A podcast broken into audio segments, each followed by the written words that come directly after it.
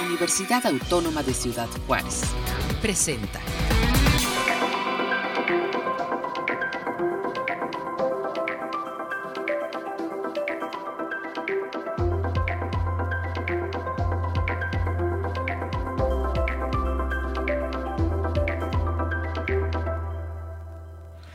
Hola, muchísimas gracias por seguir en una transmisión más de Capítulo Libre a Vuelta de Hoja.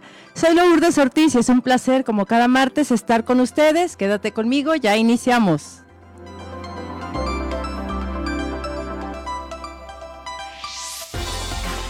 El día de hoy hablaremos de un libro que ya le tenía muchas ganas de que me acompañaran, Mago en la mirada de la luna. Y doy la bienvenida a una de las coordinadoras del libro, Laurelena Ochoa Lozano. Muchísimas gracias, por acompañarnos. a la ilustradora Mariana Chávez Berro, muy buenos días, muchas gracias por aceptar la invitación. Buenos días, gracias a ustedes. Y al editor del libro, José Juan Aboitea, buenos días. Buenos días, Lula, muchas gracias. Este, bueno, quisiera preguntar, Laura, ¿cómo nace la idea para publicar este libro? Y a grandes rasgos, para quienes no conozcan al artista, ¿quién fue Mago Gándara? Bueno, primero vamos a empezar por la segunda pregunta. Pues, pues Mago Gándara fue una artista eh, eh, visual, es una, fue una muralista de aquí de la frontera. Ella tenía trabajo artístico tanto en El Paso como en Ciudad Juárez. Ella eh, vivió durante casi 37 años aquí en, Juárez, o sea, ella es de origen mexicana, o sea, sus padres son mexicanos, pero vivió en, Estados Unidos mucho tiempo, y luego regresó a vivir a, Juárez y aquí estuvo durante 37 años en, en el estudio eh, Casa Cui, que está ahí en la Tetzales, Aztecas y Tetzales, más o menos ahí en la Colonia Libertad. Y bueno, dejó bastante trabajo artístico, producción artística aquí en la frontera, en ambos lados, pero mucho más aquí en, Juárez. Por, durante esos 37, 30, 35 años, pues tuvo una producción artística bastante, bastante, eh, pues, de, diferentes formatos, pues, tanto murales como caballete, esculturas, y su la técnica, lo que le caracteriza, pues, lo que le fue principalmente la técnica del mosaico, que ella desarrolló aquí en la frontera.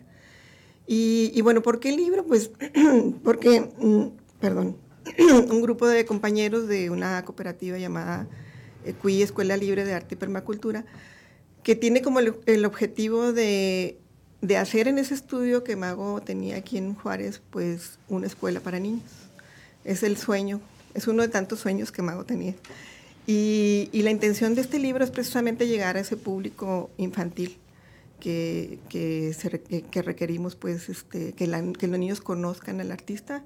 Primero es un, es un, es un, el objetivo es la difusión, la difusión de su, de su vida y de su obra. Y, eh, y principalmente pues que llegue a, manos de los niños y que los niños conozcan acerca de ella. Y pues es un, también un material didáctico. Entonces, ese es el objetivo del libro. Y bueno, fue parte también dentro de la, se ideó dentro de la pandemia porque pensando en esto de qué, hacíamos, pues bueno, por ahí a, Diana Ginés, una de las compañeras del, del, del, colectivo, pues le dijo, pues un libro, que es lo que podemos ahorita este, empezar a hacer, y bueno, pues ahí empezó. ¿Quiénes más son coordinadores del, del libro? Pues mira, el, de los, los, que formamos la, la, cooperativa son Julio Morales, eh, Juan José eh, Villagrán, Em, por allá también a veces nos, nos, echa la mano está um, Carolina Rosas y eh, una servidora, bueno, Diana Ginés y una servidora. Somos cinco personas. Correcto. Aboitia, ¿cómo está conformado el libro? Y este, sé que es una obra colectiva. ¿Quiénes participan con textos? Sí, bueno, son seis autores, eh, tres autoras y tres autores. Está Verónica Fernández, eh, está Ana Paula González y está Elpidia García. Y de autores está eh, Ricardo Vigueras, Carlos M. Ambrís y, y yo, ¿no? José Juan Aboitia. Y lo que este, el trabajo fue escribir seis historias de la vida de Mago a partir de seis momentos que, que Laura y Diana este, nos propusieron como claves en la vida de, Mago. Y era un poco la información que se tenía ahí a la mano y, también pues un poco de ficción por parte de los autores. Entonces ahí tiene que ver con la infancia, adolescencia y ya de Mago adulta, incluso de una última etapa en la vida de Mago. Eh, era un trabajo de autores que ya habían publicado infantil, de hecho algunos en la colección de aquí de la UACJ, este, y eran textos breves de dos cuartillas ¿no? máximo. Eh, y cada quien, cada autor, cada autora iba a abordar ese elemento de la vida de Mago este, como quisiera, ¿no? A lo mejor nada más en voz de un personaje, en diálogos, en, también un poco de fantasía y ficción. Y, y, fue lo que se hizo, ¿no? A partir de, ciertos elementos de la vida de Mago trabajamos con, con la escritura.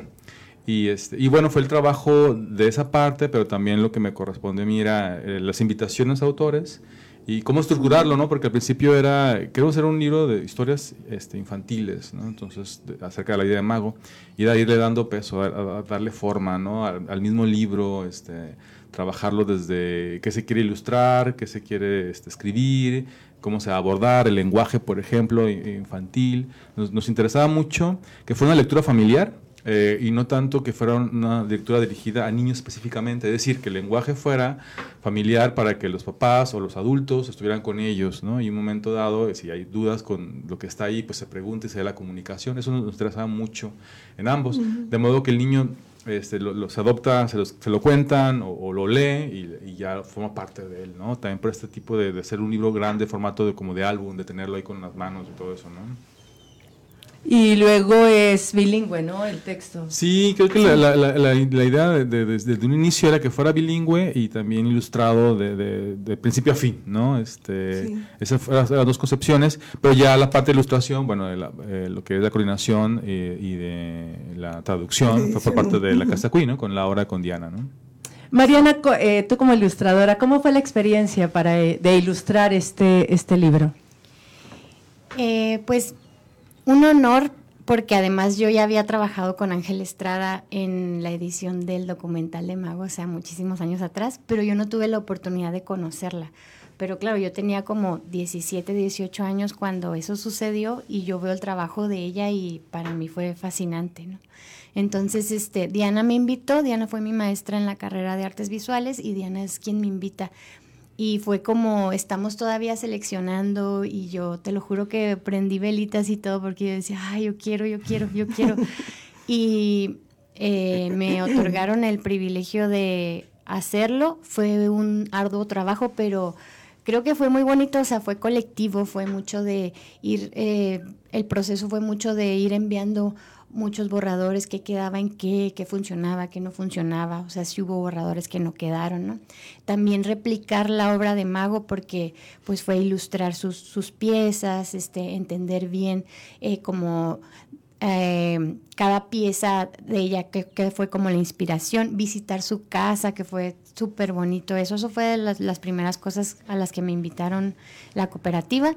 Y conocer su casa fue muy bonito, porque además entender que ella vivía sin luz y vivía como en este espacio muy rústico, en soledad, entender como también su proceso, su huerto, sus murales y fue muy muy bonito y muy muy inspirador siempre este nutriéndome mucho de leer su vida y, esta parte.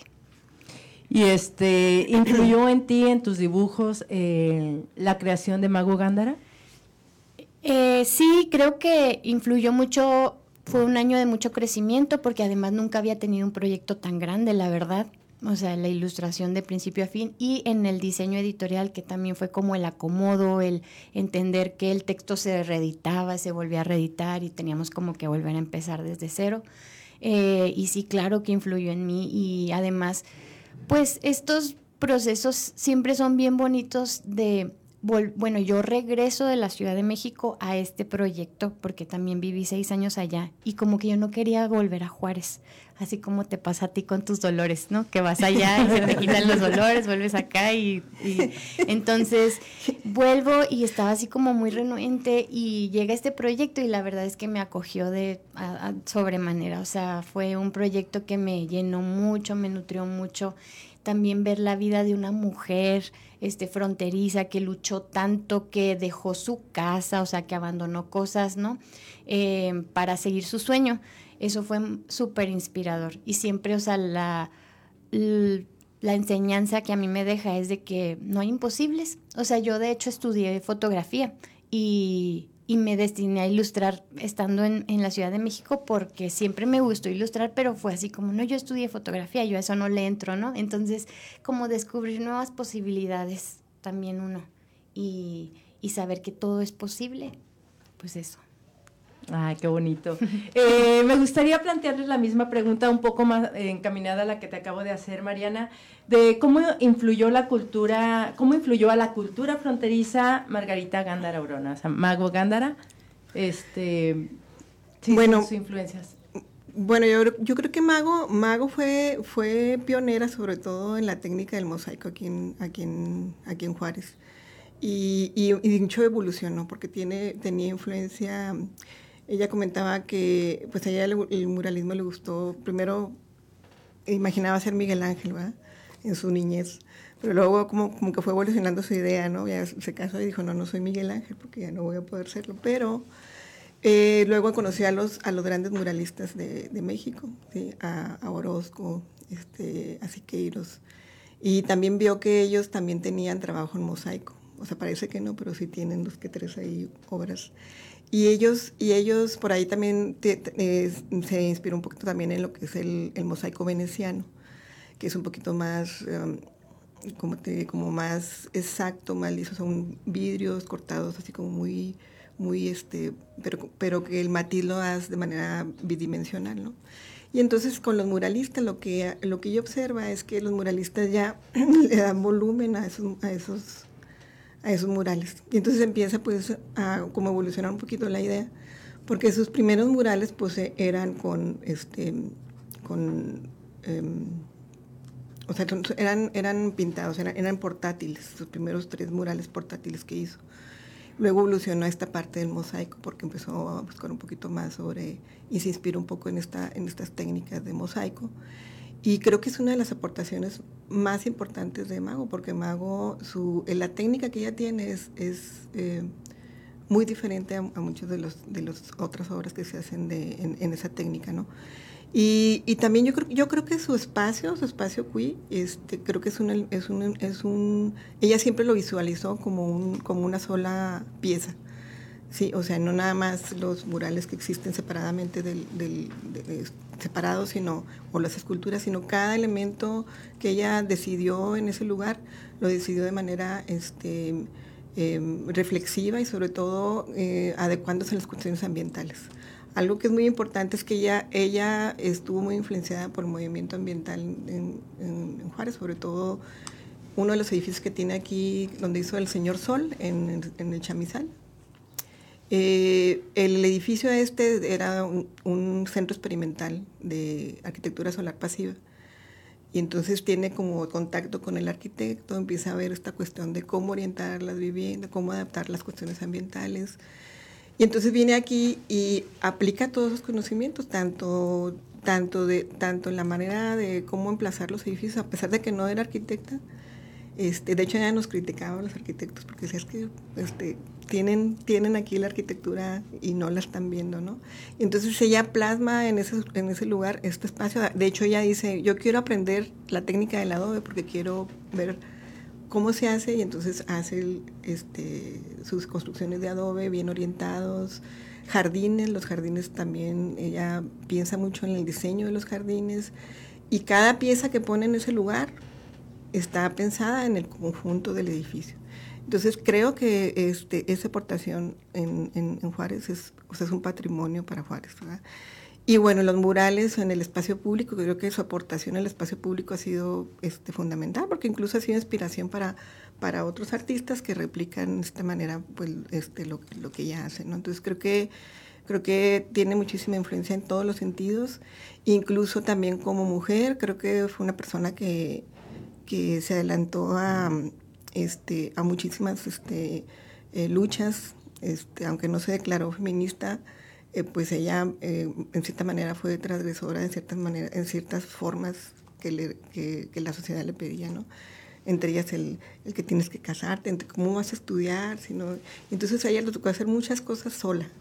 Ella decía, pues sola me tocó hacerlo, ¿por qué? Porque no, obviamente en su momento no tenía el apoyo, a veces incluso familiar, no porque no la quisieran, sino porque no la entendían.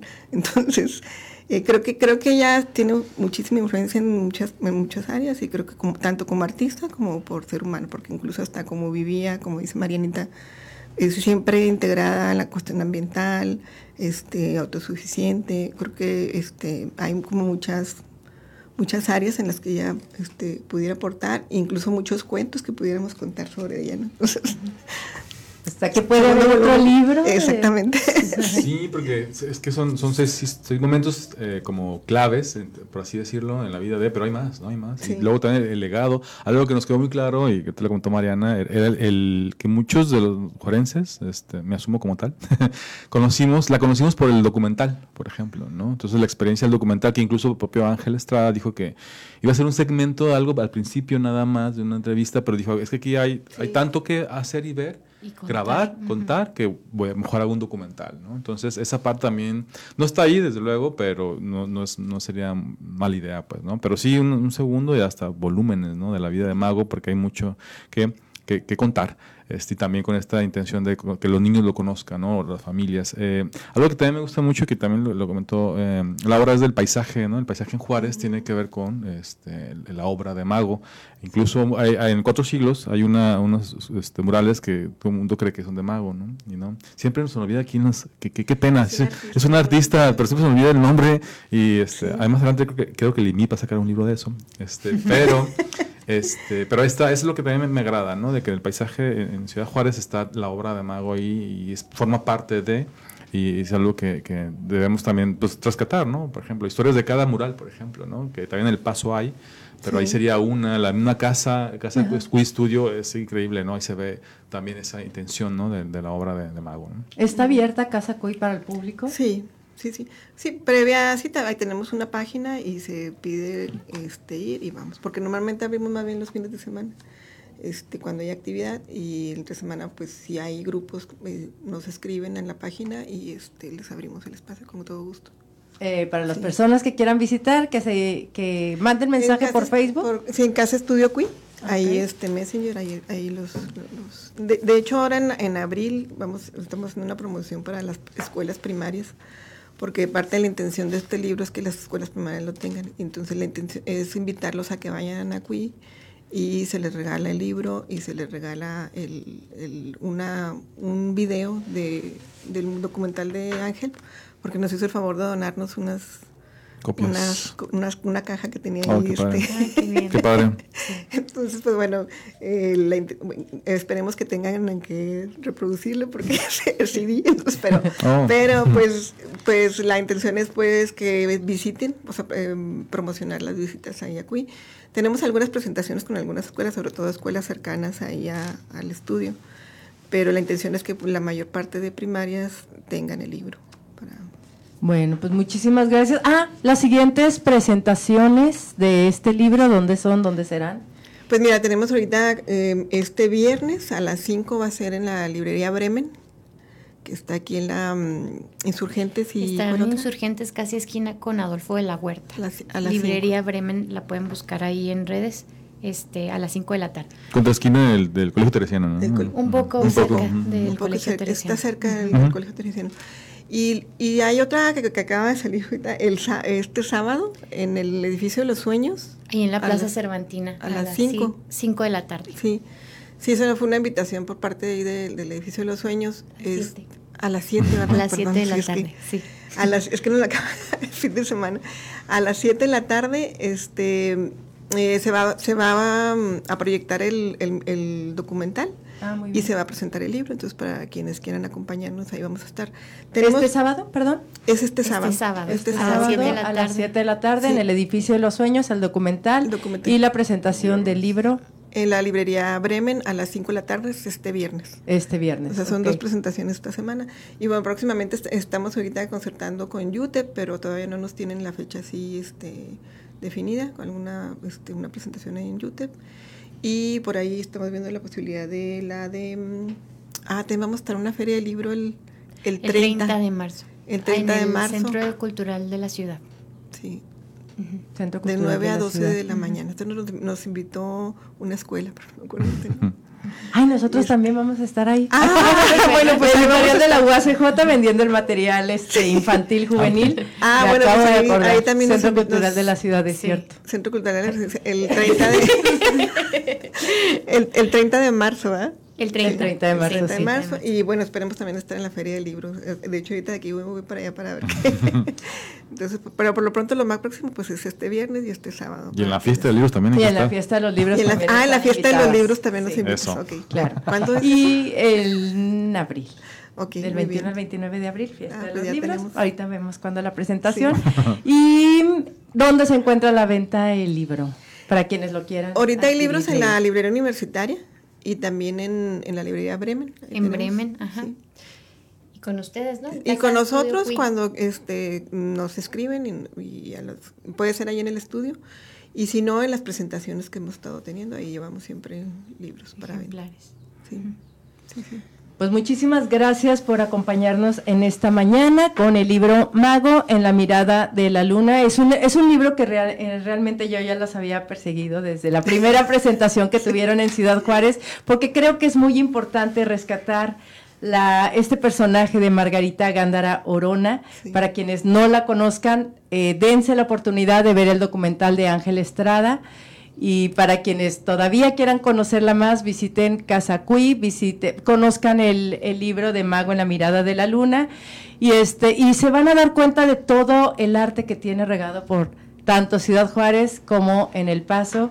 Y se van a enamorar. Realmente este ay, ese- fue una mujer eh, excelente con una con un talento que, que, que, que- qué desgracia que poco se conozca, ¿no? Pero pues con este, con este rescate que están haciendo, pues les, les felicito y pues ojalá y se dé a conocer mucho más de este personaje, Margarita Gándara Orona o Mago Gándara. Y pues les tengo una noticia, les voy a poner un examen el día de hoy, 21 de marzo, es el Día Mundial de la Poesía y conmemora una de las formas más preciadas de la expresión e identidad y lingüística de la humanidad.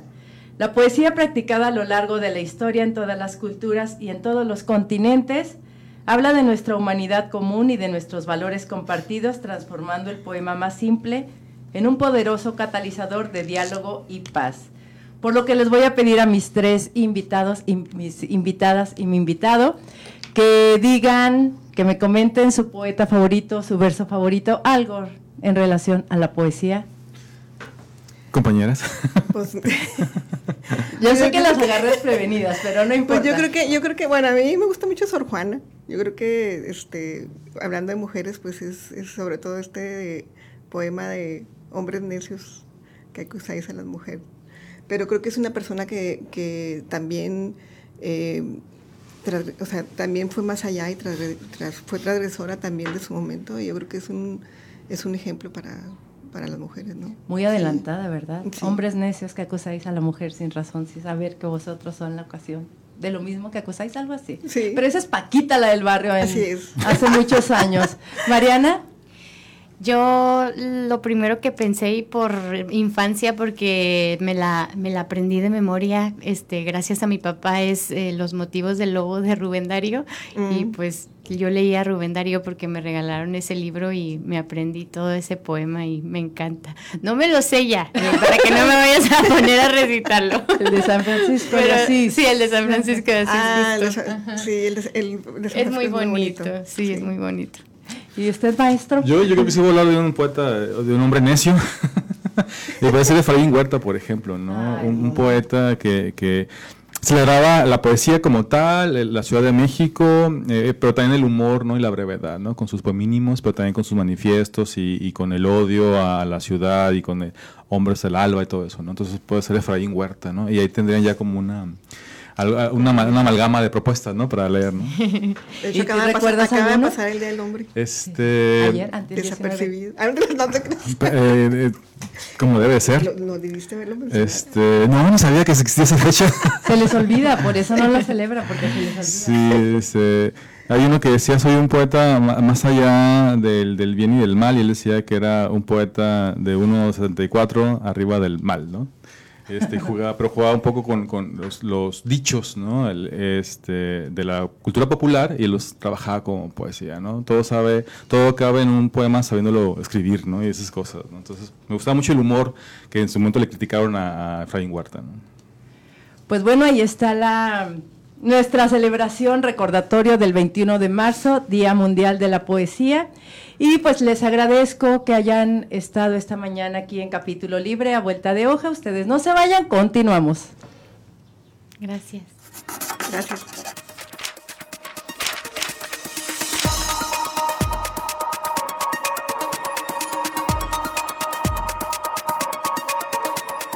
La recomendación semanal de elibros.uacj.mx es el libro Remedios en Ostraca Egipcios del autor Jorge, Jorge Ordóñez Burgos.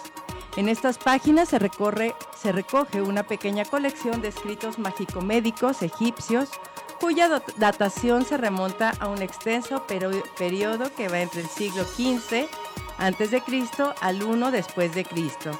En realidad, la trascendencia de estos textos dentro de la vida espiritual del Egipto antiguo no tiene paralelo con piezas monumentales como el Libro de los Muertos, el papiro quirúrgico de Edwin Smith, los textos de las pirámides, los papiros mágicos de Harris, los textos de los sarcófagos, el papiro de Evers o el papiro de Berlín. Esta fue la recomendación semanal de elibros.uacj.mx.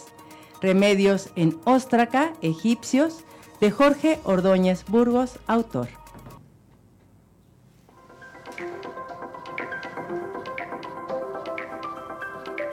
Agradezco al equipo técnico por hacer posible esta transmisión. Nos vemos el siguiente martes en una transmisión más de capítulo libre a vuelta de hoja.